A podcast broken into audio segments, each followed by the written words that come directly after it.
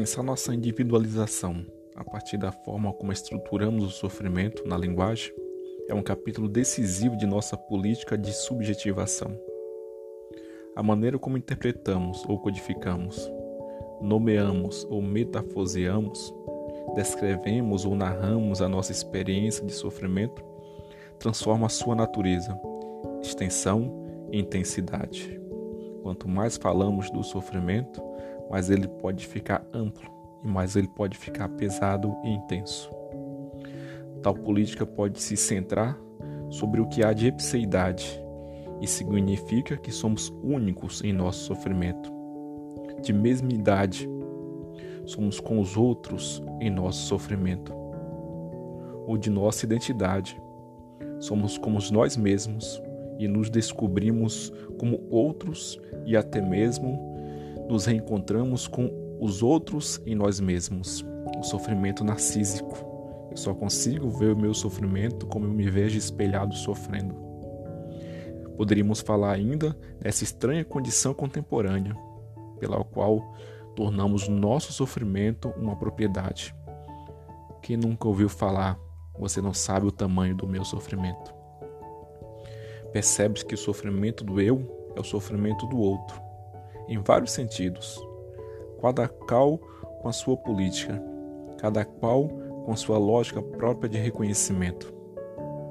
Por exemplo, entre a madeira e o violino, ou entre o cobre e o clarim, há uma continuidade da mesma matéria e uma diferença de forma. A madeira que infortunadamente se descobre violino indica a possibilidade de sofrermos com a mudança de forma. A madeira vira violino e transforma-se em som, e o sofrimento no que se transforma. Entre os que discute sobre o que ignoram, há uma referência ao sofrimento como alienação, desconhecimento, não só de si, mas da relação com o outro, com quem discutem. Finalmente, na imagem da sinfonia e do salto no abismo, há o sofrimento, como uma vertigem do futuro, o vir a ser único e singular, ainda que incerto ou indeterminado.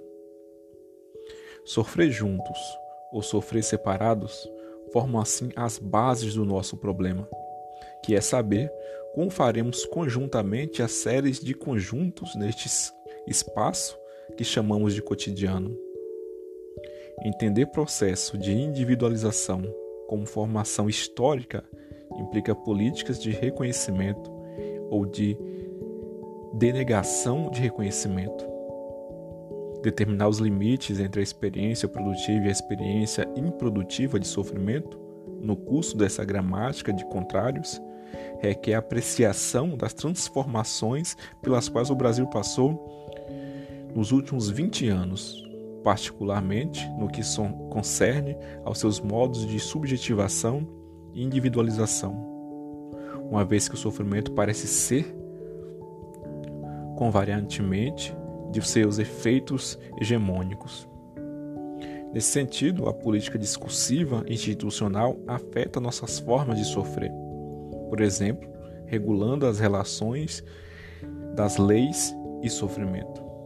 Por outro lado, a experiência de sofrimento é muito mais extensa do que as formas sociais que seus reconhecimentos. Por isso são criadas novas demandas de reconhecimento, praticando assim uma forma de política. Isso acontece, portanto, porque nós aprendemos a sofrer, quanto porque o sofrimento não é indiferente ao poder. Seja ele pensado com importância melancólica, seja com impossibilidade representada pelo incutável da experiência humana. Parte do nosso sofrimento será sempre uma experiência política, social e humana.